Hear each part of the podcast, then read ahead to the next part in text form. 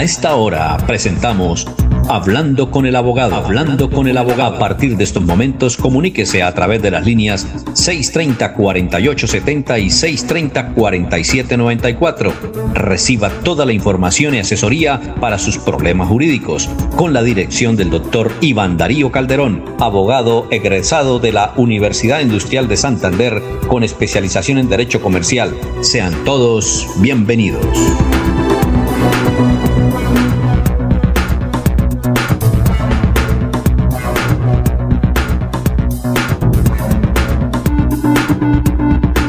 Muy bien, bienvenidos al Hablando con el Abogado, con el doctor Iván Calderón. Ya les vamos a dar a conocer los, las formas como ustedes se pueden comunicar aquí a Radio Melodía para que hablen con y aprovechen al, al doctor Iván Calderón. Estos son los teléfonos, son 630-4794, 630-4794 y 630-4870.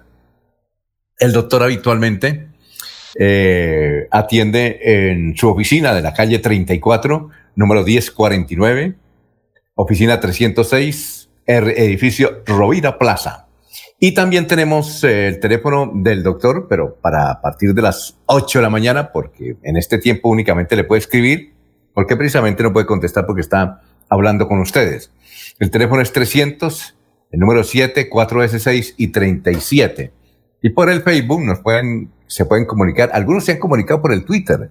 Alfonso Pineda Chaparro. Ah, listo, Alfonso, arroba Alfonso Pineda Che. Y también eh, por el perfil de Radio Melodía, ahí en Facebook, o si no por el perfil de Alfonso Pineda Chaparro en Messenger, si no quiere que la gente conozca quién pregunta. Doctor Iván Calderón, tenga usted muy, pero muy buenos días. Hola Alfonso, muy buenos días. Un saludo muy especial para usted y para todos los oyentes que hasta ahora eh, se sintonizan en Radio Melodía. Eh, y pues nada, para mí es un placer estar aquí, Alfonso, como siempre, eh, con el fin de resolver las inquietudes jurídicas de todos nuestros oyentes. Usted tenía, doctor, tenía una, una tareita que nos iba a traer hoy algo, a, algo de una, una pregunta relacionada con un oyente. ¿Se acuerda de cuál era? Sí, claro, Alfonso, era una pregunta de un oyente venezolano que nos comentaba o nos preguntaba sobre eh, si había algún tipo de control por parte de la Corte Constitucional de forma previa o automática, eh, como consecuencia pues del decreto que anuncia el apoyo para los migrantes venezolanos. Entonces, respecto de, de esa situación, vale la pena manifestarle a todos los oyentes venezolanos que la Corte Constitucional, en este caso, eh, no tiene un control automático de constitucionalidad.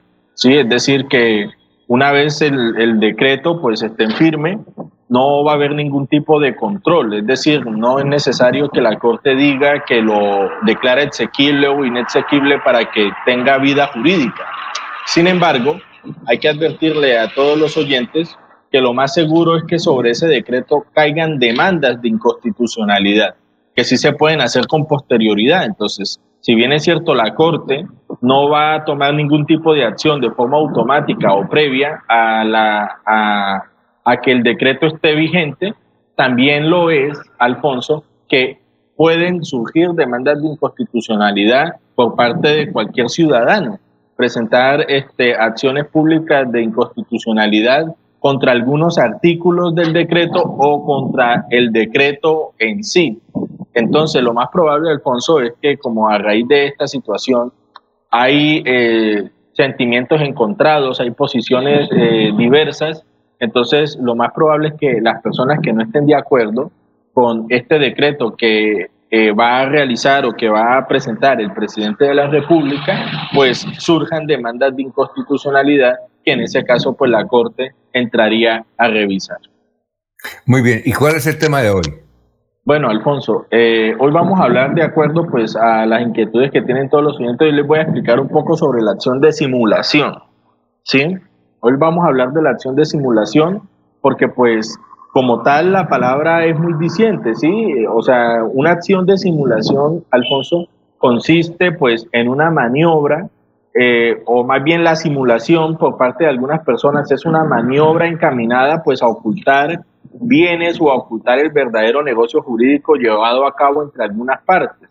¿sí? Esas maniobras las hacen pues normalmente para ocultar bienes o para defraudar a acreedores. Entonces, si usted es un acreedor y se siente defraudado por una maniobra de este tipo, ¿sí? o es una persona que también se ve afectada de alguna u otra manera, tiene la posibilidad mediante de esta acción solicitarle a un juez que declare pues que el negocio jurídico que supuestamente realizaron las partes o el, contrato que es objeto de simulación pues se deshaga y que como consecuencia de eso pues el bien retorne a la propiedad de quien realmente lo tiene. Alfonso, le pongo un ejemplo. Es el caso típico en que un padre le hace el traspaso del carro de él a su hijo con el fin de que el hijo tenga bienes para poder solicitar créditos. Entonces, esta persona, si bien es cierto, ante la ley hizo una compra-venta, lo cierto es que el papá es quien maneja el carro, él es el que distribuye eh, las cargas con su vehículo, en ningún momento el hijo eh, lo ha tenido en su propiedad e incluso en algunos casos que hemos tenido ni siquiera sabe manejar un vehículo, sino que simplemente hacen esa maniobra con el fin de permitir que esta persona pues pueda acceder a créditos. O también sucede, Alfonso, cuando una persona pues eh, quiere insolventarse eh, y no quiere pues responder, entonces simula la compraventa. Eso es frente a una situación que es como tal la completa teatralización del negocio jurídico. Que también está la situación, la situación, Alfonso, que se presenta en los casos en que lo que hay es una simulación respecto del negocio jurídico que se realiza.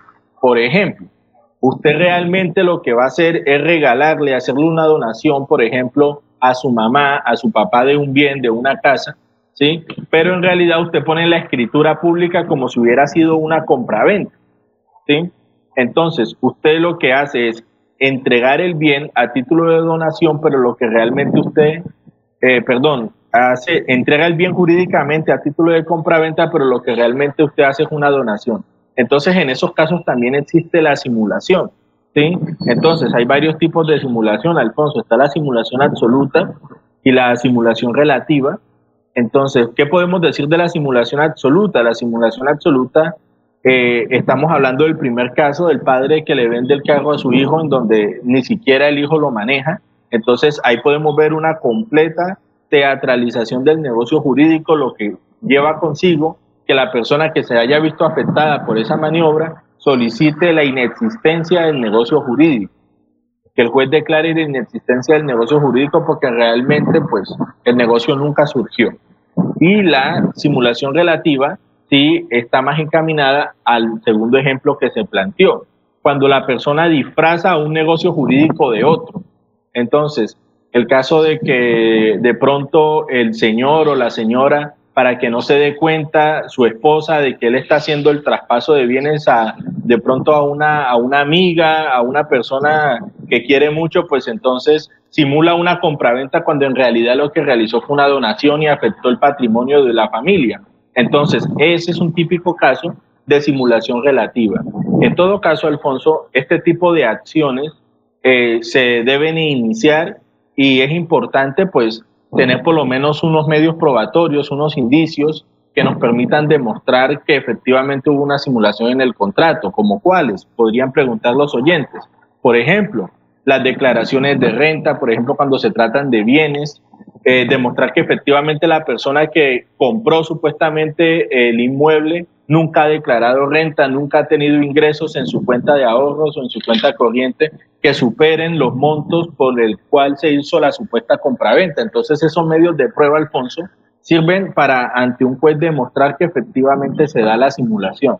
Entonces todos aquellos oyentes que consideren que se han visto afectados por acciones de simulación por parte de las personas a las que le, eh, con las que hicieron algún negocio o algún familiar que siente que su patrimonio como familia se está viendo disminuido por la forma de actuar de su padre, de su pareja, pues podría pensar en esta opción como una manera de recuperar el patrimonio perdido.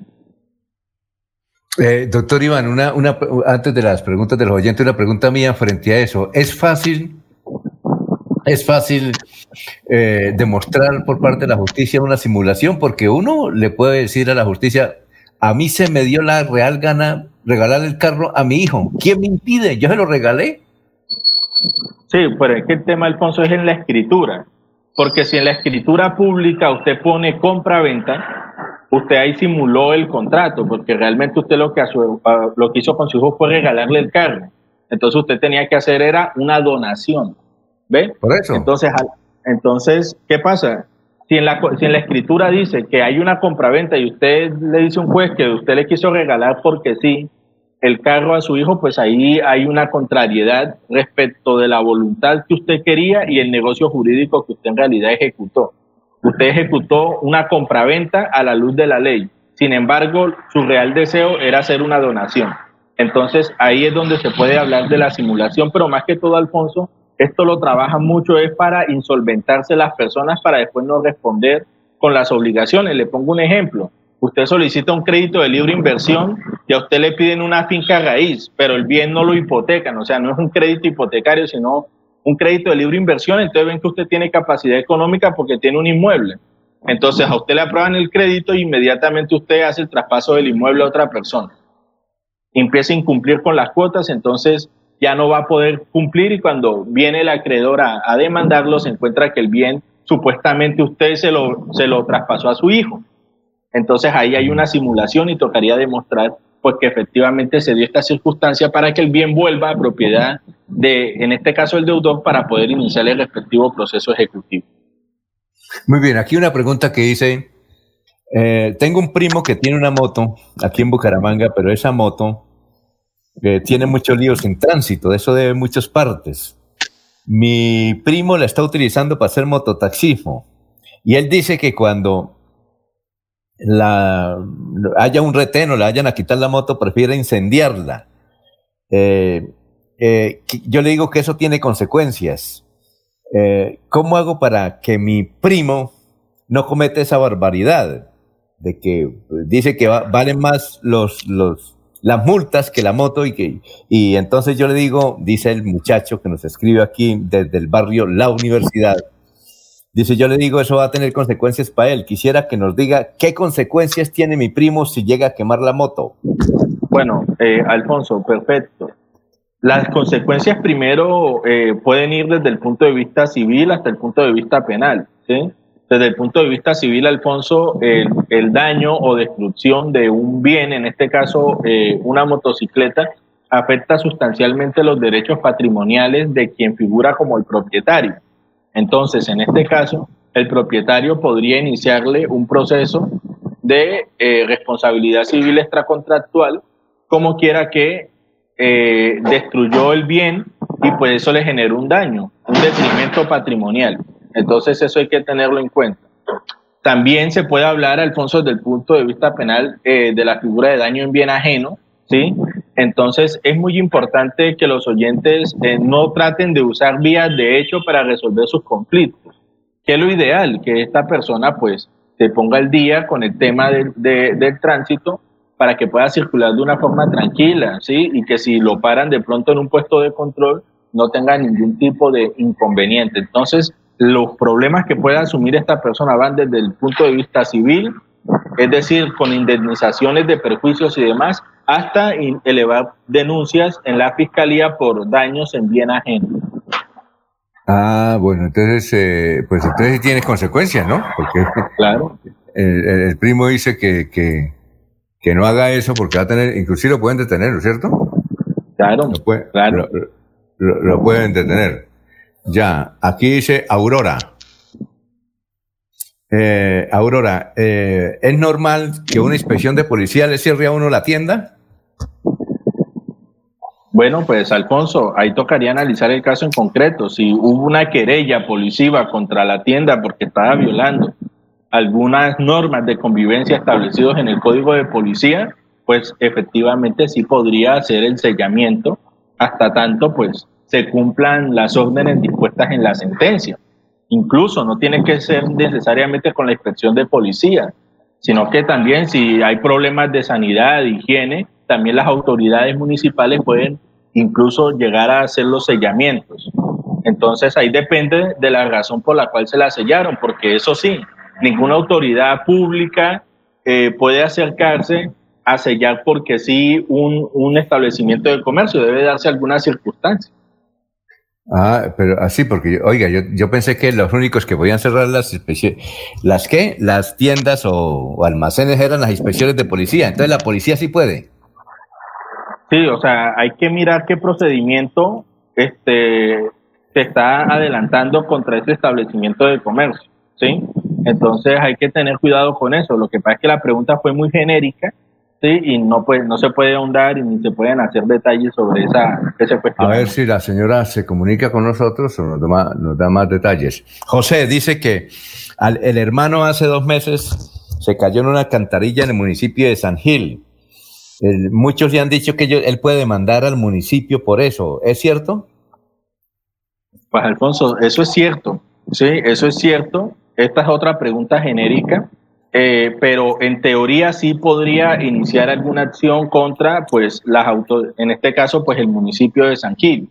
¿Por qué? Porque, pues, cada municipio tiene una serie de responsabilidades y, pues, dentro de esta está, pues, mantener el, el orden de, de la vía pública y del espacio público. Y si, como consecuencia de esa omisión por parte de la administración se causa un daño, inmediatamente él puede iniciar la respectiva acción contencioso administrativa.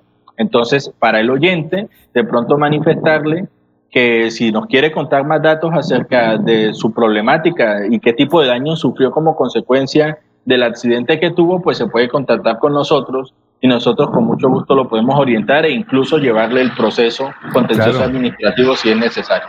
Claro, que llame al doctor después de las 8 al 300, el número 7 4S6 y 37. Y esta pregunta sí es de ayer que se nos quedó. Y es que dice una señora que ella vio un programa que se llama Séptimo Día, que se pasan los domingos por televisión, y que el del domingo pasado fue donde se demostró cómo las oficinas de arrendamiento atropellan a muchos usuarios y se convierten en un enlace de la delincuencia. Ella pregunta que por qué esas oficinas nunca las cierran, nunca las condenan y durante años siguen cometiendo fechorías, como ella dice, le cometieron a ella hace unos tres años aquí en la ciudad de Bucaramanga. Pues Alfonso, lo que pasa es que siempre depende de los casos específicamente, porque si se considera que estas oficinas, como las denomina el oyente, han cometido actuaciones de carácter ilegal, pues lo que deben hacer todas estas personas que, se han, que han sido víctimas de este tipo de delitos, pues presentar las respectivas denuncias. ¿Qué es lo que pasa, Alfonso? Que muchas veces las personas se quedan simplemente con la inquietud, con el mal genio, con la rabia y nunca inician acciones judiciales. Entonces, al no iniciar acciones judiciales, pues va a ser muy difícil que en un futuro pues se, tomen las medidas respectivas respecto de estas personas que afectan pues los intereses de los demás. Entonces, la invitación, Alfonso, es que si la persona siente que ha sido afectada y que eso tiene alguna connotación penal, pues presentar la respectiva denuncia, porque normalmente cuando se presentan muchas denuncias respecto al mismo caso, eso de alguna forma u otra le, le plantea una presión a la fiscalía que les va a permitir de pronto avanzar un poco más en esas investigaciones. Ah, bueno. Marlene pregunta lo siguiente. Dice que el abuelo de ella, que tenía 90 años, murió y ella sostiene que no fue por coronavirus, sino que allá en la clínica comuneros dijeron que era por coronavirus, que si ella puede mandar la clínica o qué puede hacer porque está segura que su abuelo no murió por coronavirus, que eso cómo se puede establecer. Yo le di su teléfono, doctor, para que a partir de las 7 de la mañana llame, pero no me gustaría, yo le dije que que me gustaría que usted le diera una, una indicación, porque seguramente habrá muchos casos en Santander, por lo como nos dice Marlene, que indica que el abuelito de 90 años murió, pero ella no cree que fue por coronavirus, sino que en la clínica le embolataron, da el nombre de la clínica Comuneros, y apareció mm, eh, eh, muerte por coronavirus. Y además, doctor, hay, hay un rum rum, pero yo he hablado con varios médicos y me dicen que eso no es cierto, y gerentes de clínica, y no es cierto que a ellos que le dan una buena plata a las clínicas por una muerte así de coronavirus. Bueno, acá hay que tener en cuenta, Alfonso, primero dos cosas. Eh, el hecho de que una persona fallezca como por coronavirus, pues activa inmediatamente unos protocolos por parte pues, de los hospitales y clínicas que se encargan de estos asuntos. Sin embargo, siempre queda esa duda, ¿no? Siempre queda esa inquietud de si fue verdad o no. Entonces, para eso lo que toca hacer es una investigación, teniendo en cuenta que la historia clínica, los análisis de laboratorio que se tomaron, mirar, por ejemplo, si donde se hicieron los análisis de laboratorio contaban con el aval y todo ese tipo de cuestiones que parecen básicas, pero que a veces sucede, Alfonso, que hay problemas relacionados con eso. Ya si uno logra demostrar que, por ejemplo, la prueba de laboratorio que se tomó se hizo de forma irregular, no se tuvieron en cuenta los protocolos o se remitieron a entidades que no están autorizadas para ello, es posible de pronto pensar en una acción judicial. Pero si todo se hizo acorde a la legalidad y a los protocolos y los resultados arrojan que efectivamente la persona tenía COVID, va a ser muy difícil. Sí, va a ser muy difícil demostrar algún tipo de, daño eh, por, pues, por esa situación. Eh, ¿Qué cosas, qué casos han pasado tal vez, Alfonso? Casos, por ejemplo, que una persona que tenía de pronto una gripa que pareciera que tuviera COVID, eh, le hicieron los exámenes, pero mientras los exámenes llegaban, a él lo trasladaron para, para el lugar en donde estaban los pacientes con COVID. Entonces, ahí se contagia, se enferma y fallece. Entonces, ese tipo de cuestiones son ya cosas diferentes. Y respecto al tema, Alfonso, del dinero de los médicos, pues esos son comentarios que se hacen que yo considero que son pues desinformación por parte de redes sociales, cadenas de WhatsApp y demás. Mientras no existan pruebas de que efectivamente hay un cartel ¿sí? De, del COVID, pues no se puede hacer ningún tipo de, de, afirmación frente a ese tema. Bueno, y ayer nos llamó una enfermera que dijo que tenían una especie de charla ahí en el Hospital del Norte de la ciudad de Bucaramanga y hablaban sobre si la vacunación es obligatoria, es decir, si habrá gente que no se quiera vacunar, el Estado lo puede obligar a vacunar. Que desde luego ahí varios médicos dieron su concepto, otras enfermeras dieron su concepto, pero ella me llamó, yo le dije, vea, esa, esa pregunta se la traslado hoy al doctor y si quiere escucha el programa de siete y media a ocho para ver qué, qué respuesta da yo, realmente no sé si en Colombia la vacuna es obligatoria o es el que se la quiera poner o no. Doctor, ¿usted qué sabe al respecto? Bueno, Alfonso, acá debemos partir primero de unas premisas de derecho constitucional. Acá tenemos un derecho fundamental al libre desarrollo de la personalidad, lo que significa pues que nosotros no vamos a poder sí obligar a que las personas se vacunen. Lo que sí deben hacer, lo que sí debe hacer el Estado es que si la persona se niega a vacunarse, ellos, ellos firmen, ¿sí? Ellos firmen un documento en donde ellos, se ellos no se hacen responsables de lo que pueda llegar a pasar de cara al futuro, porque recordemos que estamos frente a un problema de salud pública.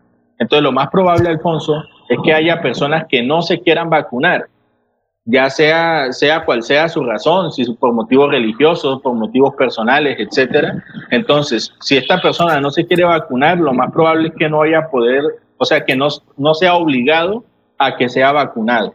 Pero, sin embargo, las autoridades deben tomar este, medida de ello, manifestando entonces que firme una especie de consentimiento o autorización en donde manifiesta pues que ellos, que él de forma voluntaria, sin ningún tipo de vicios y de forma pacífica, decidió no vacunarse. ¿Para qué? Para que en caso de que pase algo en el futuro, después no exista una responsabilidad por omisión por parte de las autoridades. Así como fue la pregunta de qué días, Alfonso, que usted me realizó, así como va a haber personas que se van a querer vacunar ya, ya, ya, van a haber personas que no estén interesadas en vacunarse.